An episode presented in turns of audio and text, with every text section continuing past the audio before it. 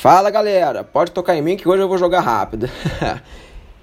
hoje vamos falar um pouquinho no nosso toque curso sobre Botafogo.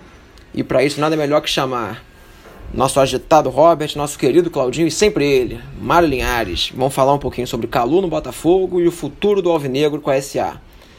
Hoje eu vou ficar só na distribuição, hein? Vamos lá galera, toque curto e joga rápido. Toca em mim, toca. Jogo rápido. É para falar de Botafogo? Prazer que jamais será subestimado por qualquer uma ou alguma outra coisa que não seja sublime. Chegou aqui uma pauta e o tema vai ser, lógico, é evidente que é Botafogo. Ídolos, novidade. Grandes nomes nunca faltaram na sua belíssima trajetória como clube, em sua história. Ah, só não quero que é, essas tentativas, esses furos que se tornam é, bastante. Ah, como é que eu poderia dizer? Que nos colocam na berlinda. Olha, eu quero contratar Fulano. E aí isso ser colocado na mídia, aquela badalação toda, e acaba que no final das contas a torcida se mobiliza, ajuda muito, bastante, se entrega para o clube e no final o cara não vem. Não pode ser assim. A proposta tem que ser feita, o camarada tem que analisar e tem que vir. E além disso, ele vai ter uma grande responsabilidade. Qualquer um atleta que tenha a responsabilidade de vestir o manto consagrado em cima de todos os nossos co-irmãos do Brasil e do mundo.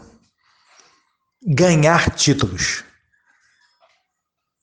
Ganhar títulos. É isso que tem que ficar como compromisso quando qualquer um desses grandes nomes do futebol de hoje vestirem essa camisa gloriosíssima do futebol mundial.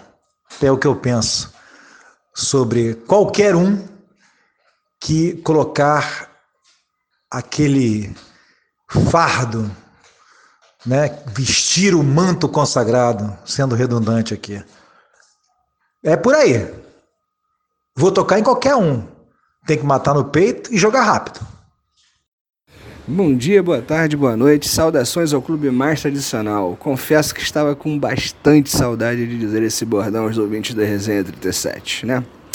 E vamos lá, então vamos resenhar. Aproveitando o gancho do meu querido Robert, né? Eu queria dizer o seguinte, queria deixar aqui uma questão, levantar uma questão. A SA do Botafogo vai ser uma máquina de ganhar dinheiro ou uma máquina de títulos, de taças, de resultado, ou os dois. Acho que se preocuparem em fazer os dois, está ótimo, é o que todo torcedor quer, né? É, mas a questão que fica é: as pessoas que estão no comando, os acionistas, quem botar o dinheiro, está preocupado com título ou só com dinheiro?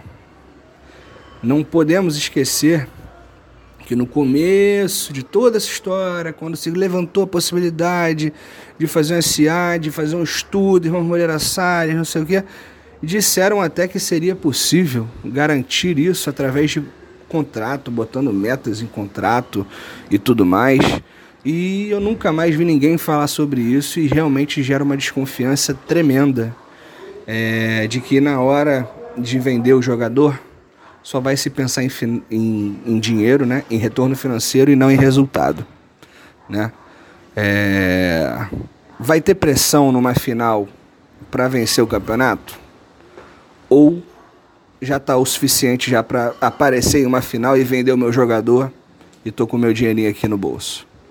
Né? Não podemos esquecer que é uma torcida de 2, 4 milhões aí, né? A gente nunca vai saber o número exato e as pessoas querem satisfação, né?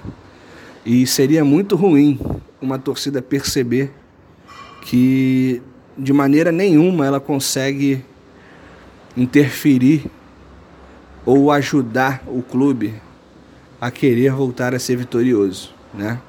Porque se a mentalidade não for vencedora, não tem canto na arquibancada que resolva, né? Eu acho que isso é um problema crônico do Botafogo e, ao meu ver, parece que só vão transferir a gerência desse problema crônico. Não serão mais os sócios proprietários, agora serão os investidores.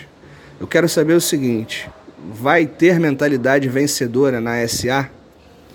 Deixa esse questionamento aí, né? Que infelizmente a gente não pode concluir agora.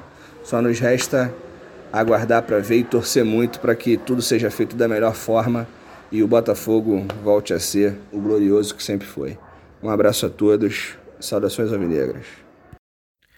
Salve, salve, resenha 37. 2020 vai ser um ano diferente, certamente, para o Botafogo. É o ano mais internacional, pelo menos em termos de atletas da história do clube. O clube começou 2020 com seis atletas internacionais. E agora, com a saída de Joel Carli, ele tem cinco atletas de cinco países diferentes. Né? Temos aí atletas do Equador, do Japão, do Paraguai, do Peru e do Uruguai. Agora, qual o impacto disso no clube? Para começar, a torcida está muito feliz. Eu tenho conversado com vários amigos botafoguenses que estão muito animados, muito esperançosos, especialmente depois da paralisação com um retorno em grande estilo, com uma goleada sobre 6 a 2 de 6 a 2 sobre a Cabo Friense. E muito se deve também a esse elenco multinacional. Né?